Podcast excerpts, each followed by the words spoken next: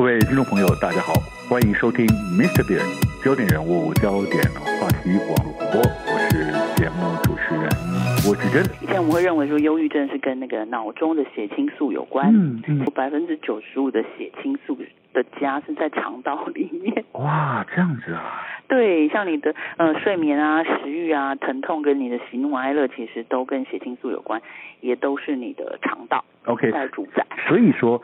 意味着过去我们以前认为很多的疾病，以为说它的原来的噪音是这个这个这个，可是现在可能被推翻了。像刚讲的，比如说呃，类似我们最近越来越多人发生的所谓的帕金森氏症，好像。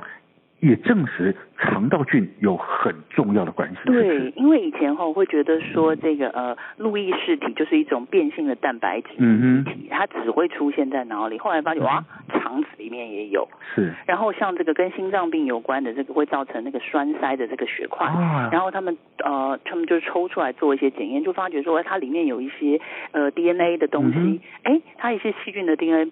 也出现在口腔跟肠道，嗯哼，所以医生就觉得说，哇，以后可能不是检查，只检查这些地方。你也可以从肠道的状况来看出来说，哎，也许你可能有这些疾病的风险。了解，所以呃，包括说心血管疾病也也可能是这样子的因素，对不对？对对，所以美国在二零一六年的时候才会由这个总统下令说，哎，他们要花这个国家的经费做这个呃国家微生物组的计划，哦，其中就包含了肠道菌丛的研究，因为他们觉得可以揭开健康的之谜。OK OK，对，好，那事实上就更不用说。现在已经知道了，有很多疾病事实际上都跟我们肠道细菌的好坏有关。比如说，我们国人最常见的糖尿病啊，对，或者是癌症中越来越严重的大肠癌啊，或者对不对？这些东西甚至肥胖也有关，对不对？对，像现在大肠癌哦，比较确知的就是肠道菌跟呃疾病相关。比较关联性比较强的其实是大肠癌，因为他们就发觉说，呃，的大肠癌的病人的体内，它的聚合酸杆菌特别的多，嗯哼，它的量特别多。嗯，那像糖尿病的病人，呃，他的身体里面就有一个叫做 AKK 菌的东西，就哎比例就比较少。OK。那肥胖的哦，也是大家觉得非常有趣的一些研究，嗯，在肥胖的人里面，他就发觉他这个后壁菌门。嗯哼，比较多。嗯哼，那后壁菌门呢？其实我们后来之后，我们在里面有放了一个，就是世界各国的那个饮食文化的不同，嗯，怎么样影响它的那个肠道菌。嗯哼，那我们就发觉有一个国家，他们家的这个后壁菌门占比也比较高。OK，你猜哪一个国家？应该美国。对，美国他们的后壁菌门就真的比较多，因为他们吃的红肉比较多，哦、高脂也比较多。OK，然后还有一个跟美国呃不相上下的那个比后壁菌门比例也很高，叫做欧盟的儿童。欧盟的儿童？嗯，是啊。为什么？后来我们有去看说他的研究有提到说，呃，欧盟的儿童因为他们近来近年来饮食都比较西化。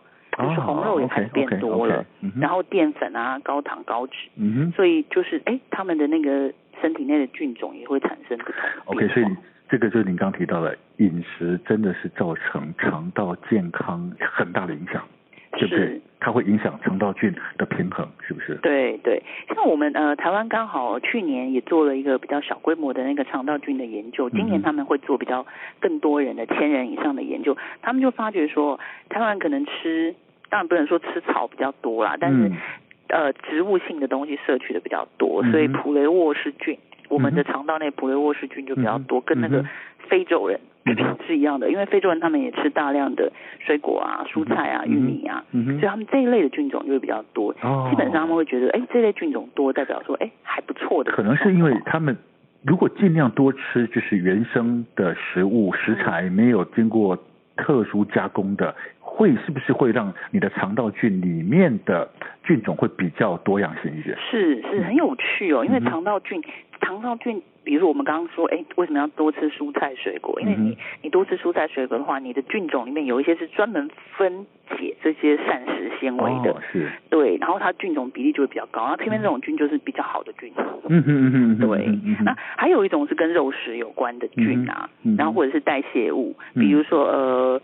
我们有讲那个呃氧化三甲胺，嗯，如果说你比较常常吃肉的人，嗯、那他是呃比如说吃肉啊红肉、蛋跟奶的人，嗯、那他的体内的氧化三甲胺的浓度通常会比素食的人高。这是台湾台大的一个研究，嗯、但是不是每一个人都这样。那后来他就跟我说，哎，这个医生就跟我说很有趣，他说以前他们都会跟心血管病人说，哎呀，你要少吃红肉。嗯，我说那现在呢？他说他们会就会去抽血去发掘说，会抽血或验大便啊，去看。那个说，哎，这个人他体内的那个氧化三甲胺的浓度不是不是那么高，所以红肉对他影响没有那么大。OK。那另外一些人刚好浓度偏高，所以哎，他就说，哎，你这个这些人可能要吃少一点红肉，因为可能会造成那个心血管疾病的风险。OK。所以更精准化的治疗。不是每一个人都适用了哦。对。